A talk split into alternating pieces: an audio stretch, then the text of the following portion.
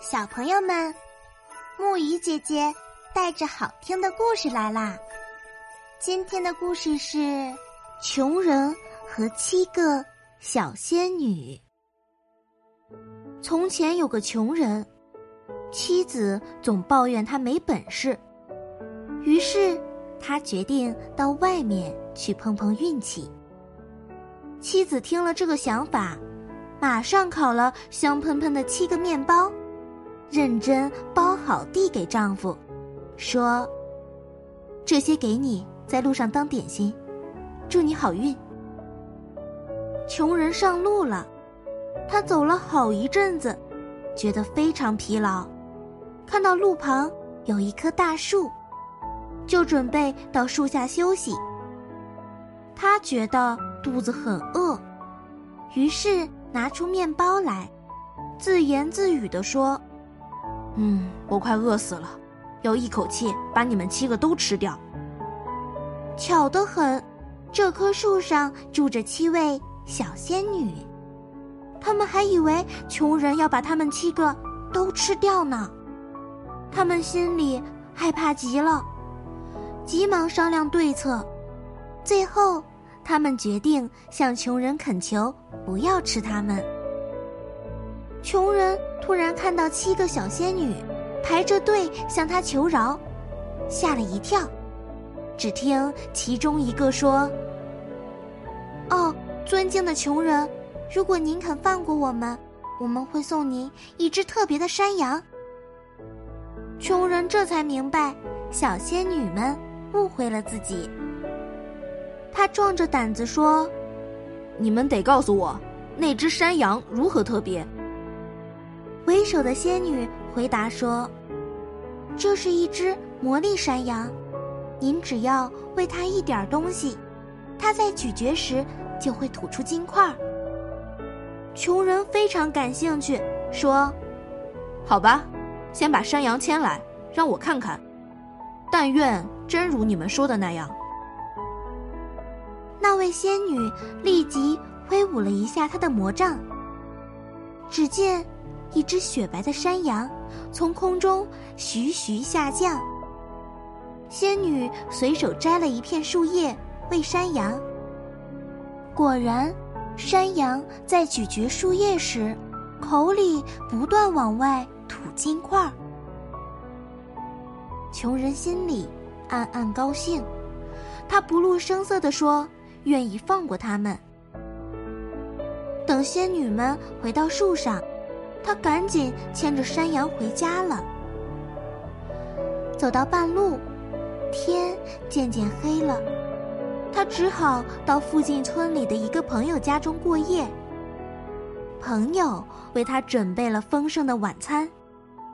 晚饭后，两人坐在一起聊天。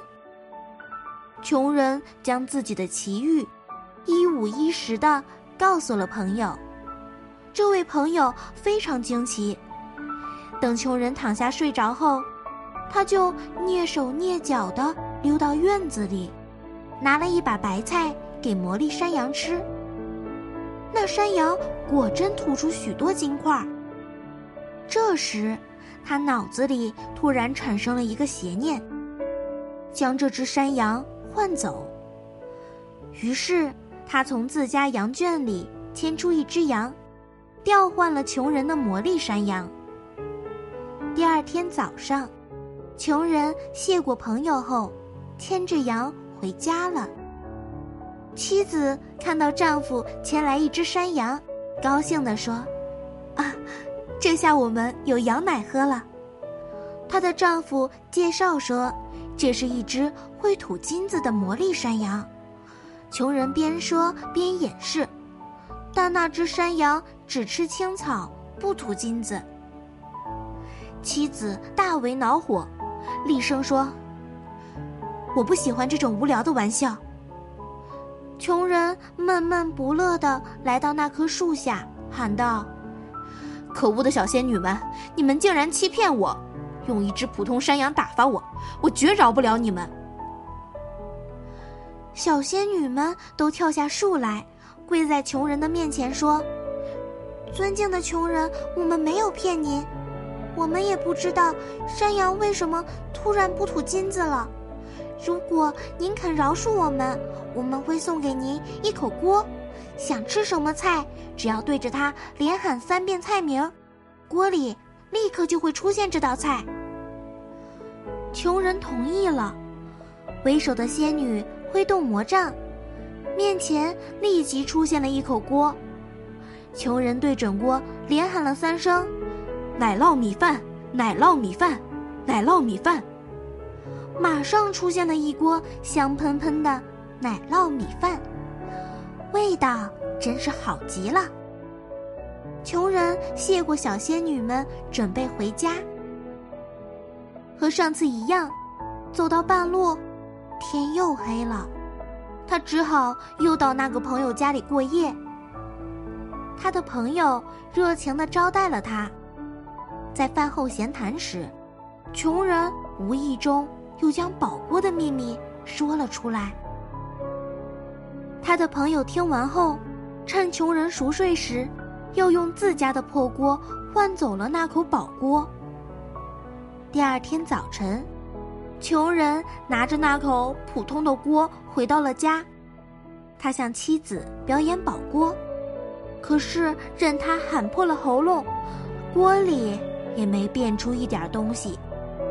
妻子说：“我看世界上再也没有比你更傻的人了，居然一再受骗。”穷人再次来到树下，怒气冲冲的喊道：“你们这些可恶的小仙女，居然连着骗我两次，我饶不了你们！”小仙女们哆嗦着说：“那锅真的是口宝锅呀？”为首的仙女问道：“请您告诉我，这两次回家途中是否停留过？魔力山羊和宝锅的秘密，还有其他人知道吗？”穷人回答说：“这两次都在我的朋友家里过夜。我的确向他提过山羊和宝锅的事。”毫无疑问，是您的朋友换走了宝物。为首的仙女分析道：“请不要担心，我们会帮您把东西要回来。”说着，她拿出一条绳子和一根棍子，交代说：“请把这两件东西拿给您的朋友看，告诉他这两样东西是我们送的。”好吧，我会按你的嘱咐做的。但是这绳子和棍子又有什么用呢？穷人怀疑的问。到时候您就明白了。小仙女们说道。晚上，穷人依旧住在朋友家里。闲聊中，他故意泄露了棍子和绳子的事情。等穷人睡熟后，他的朋友打开袋子。里面的绳子立即飞出来，将它捆绑的紧紧的。与此同时，棍子也飞出来，用力敲打他的背部，直打得他嗷嗷乱叫，连喊救命。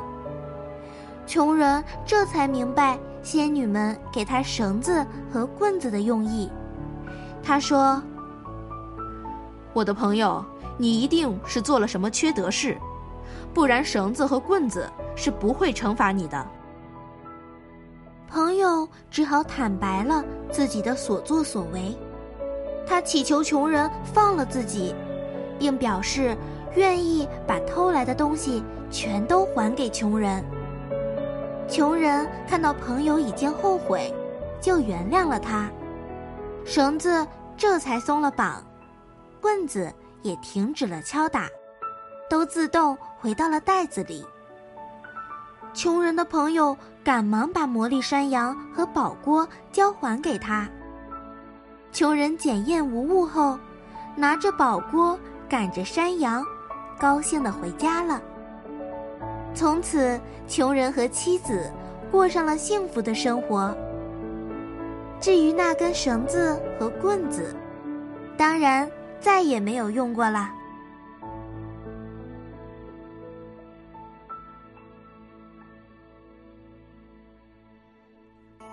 好啦，今天的故事讲到这里就结束啦。晚安，小宝贝们，愿你们每晚都能甜美入睡。